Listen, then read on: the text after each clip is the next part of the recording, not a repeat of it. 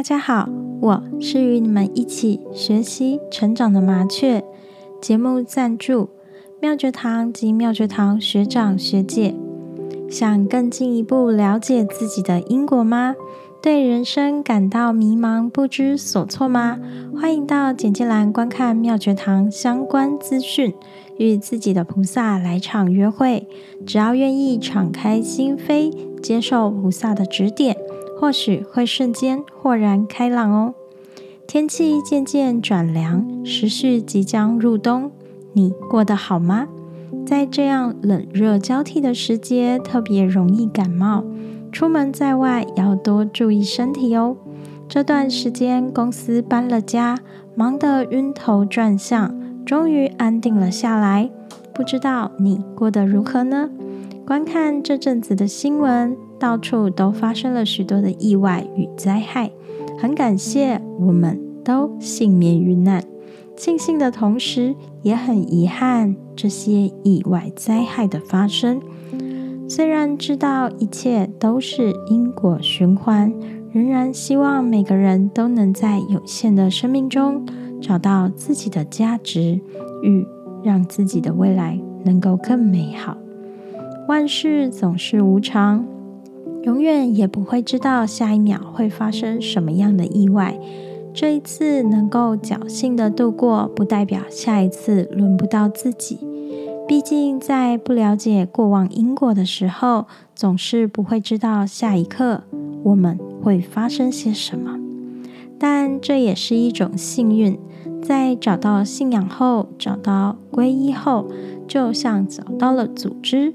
跟着努力，就可以将困难灾难从大化中，中化小，小化为小。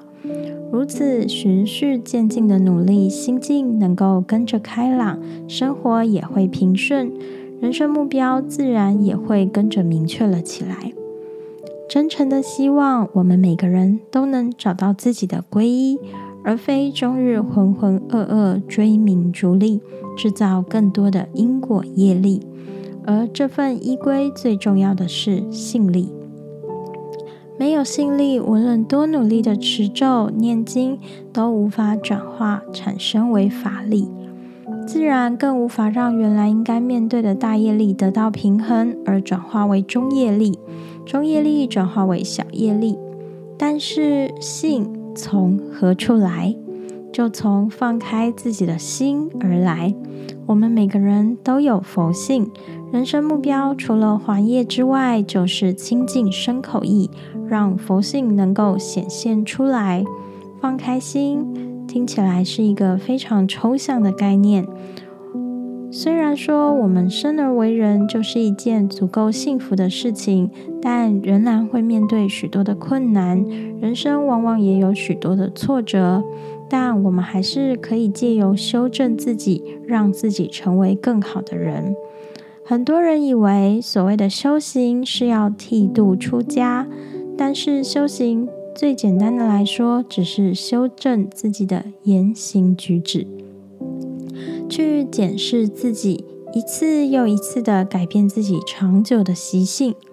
这种时候，我们就会很需要走在前头的引路人，因为他们可以带领我们少走歪路，可以让我们不用多走弯路。所以，当有机缘遇到善知识、上位者，要放开自己的心和挂碍，去相信、去面对自己过往的因果业力。愿意依循着他们所言去改变，才能够借力使力，少费力。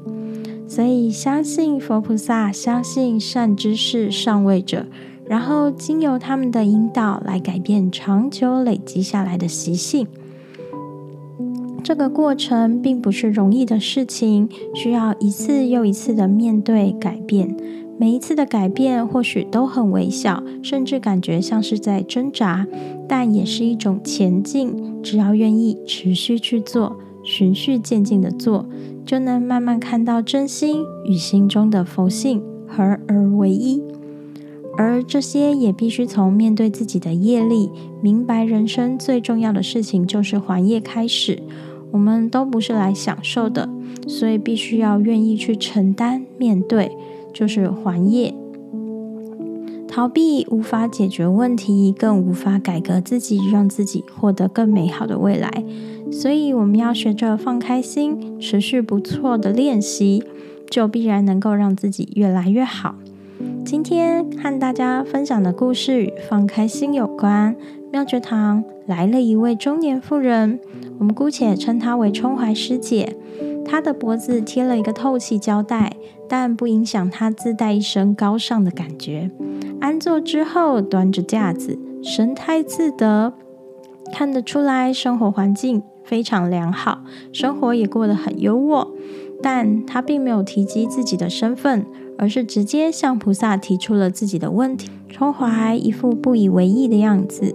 接着又继续询问了自己先生的身体，菩萨回复他：“你先生有脑溢血的问题，射护腺、脾胃也有状况，因此也要特别加强保健照护。”听完菩萨的回复，他的眼神不再如刚才一样充满挑战，像是来到妙觉堂视察什么的感觉。在菩萨回答之后。春怀也开始有所动摇，内心感到震惊。这里的菩萨怎么会知道自己的骨头曾经开过刀？又怎么会知道自己的肾脏指数过高有病变？而且菩萨还会知道先生免疫系统出问题？春怀没想到自己试探性的询问，菩萨竟然已经看透了他，并且直指重心。然而，他内心依然有所疑虑，向菩萨提出了质疑，声称：“我老公一直都有持续规律的运动，应该不会出现什么心脏的问题呀。”菩萨淡定的告知冲怀：“你老公没有心悸的问题吗？血液循环也比较差，这些你都确认清楚了吗？”此时，冲怀仍有疑惑，但再一次震惊菩萨的灵感。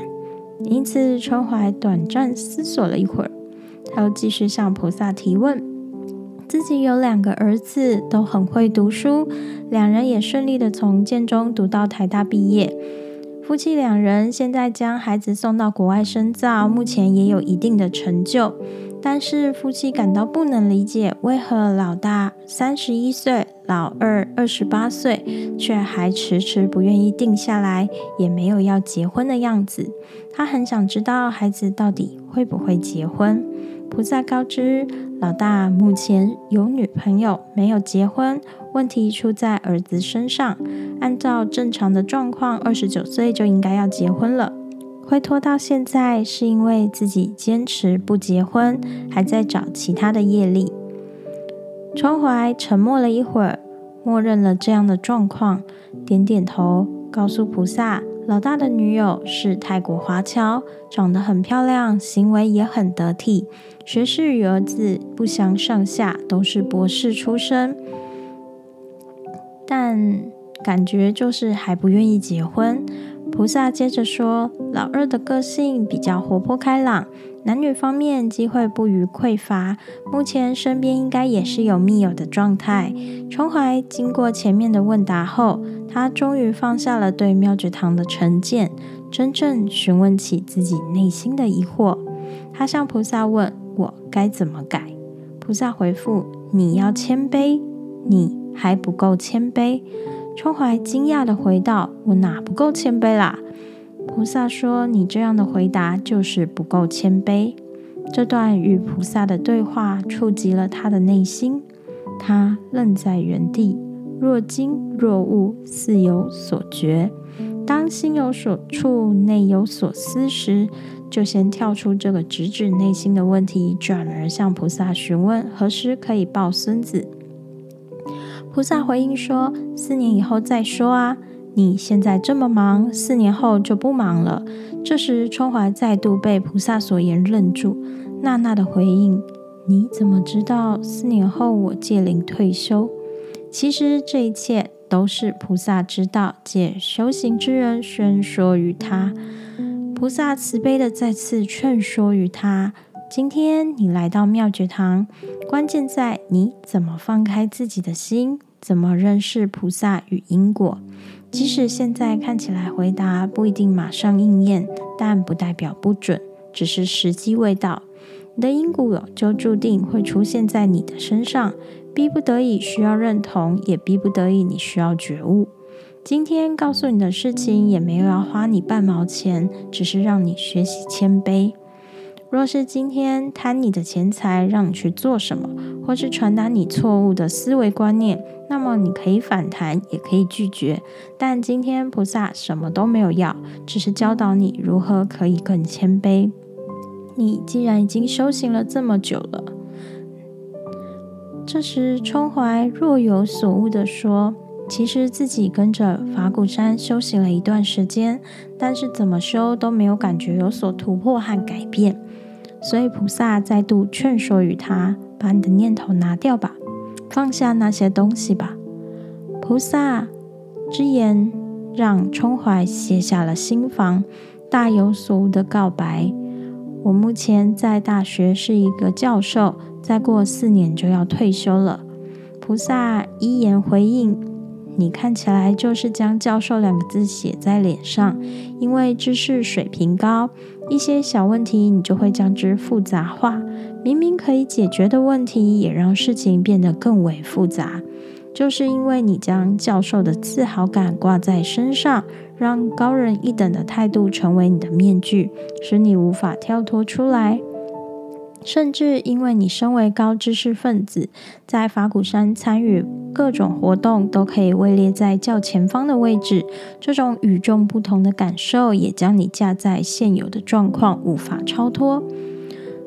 冲怀此时说：“我念了很多的经。”菩萨就告诉他，并没有看到念经的能量，而这些都跟他谦卑有关。菩萨所言让他恍然大大悟，终于有了不同的觉受。菩萨看到他终于愿意接受了，便告诉他前世因果。冲怀上辈子过得很好。已经考中探花，官拜四郎。因为带着儒门世家的面子，加上几人之下，千万人之上，所以看不起比自己低下的人，只看前不看中下。不过当官时期，因为没有坏心，也没有执着财物贪污，所作所为恰好虽然是例行公事，但所行之政策却有利于百姓。所以这辈子生活过得无忧无虑，但是心态上面的高傲，造成这辈子有很多好机缘可以成就，甚至跳脱都来不及掌握它。所以必须改变自己的嗔念，不然将这样的心态带到下一世，就会更加棘手，对于未来的人生造成极大的挂碍。在与菩萨对答的过程中，冲怀开始有了一些改变，开始思索自己的心性，也提出希望未来能够私下进行探讨。但是菩萨希望一切随缘，未来若有问题，仍然依照妙觉堂办事的时间预约，并准备好自己的疑问，再来进一步的探讨。菩萨见冲怀根气很好，虽然因为嗔念无法挑脱，所以交代了几句：嗔不起，福分不漏失。菩萨一交持，随顺就来，行善不失道，好运随身到。期望各位好好珍惜，以此自许。也希望冲怀能够有所觉悟，跳脱出来。听完这个故事。不知道你是否跟我一样有所觉悟？内心所执着、所放不开，都将成为自己的羁绊，无法全心全意的敞开心扉。佛菩萨从来都不是求我们的钱，更不求我们的供养，只是慈悲救度，引领我们走向改革改变之路。如果不愿意敞开心扉，让菩萨进到自己的内心。就没有办法聆听自己的内心，让心与菩萨合而为一，如此必然能够有所不同。就如同基督徒诚心的祈祷，就会有所感应。当我们真诚的持咒念经，必然也会与散念有所不同。不同的道路，不同的舍。都会产生不同的因果，不同的觉受。希望我们都能因此懂得敞开自己的心扉，觉悟自己的人生，跳脱出原来的思维框架，成为更美好的人。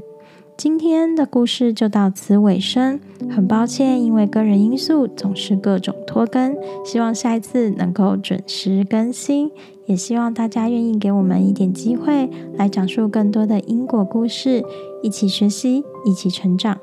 感谢你们的聆听，也期待你们的反馈，祝福大家平安健康，越过越好。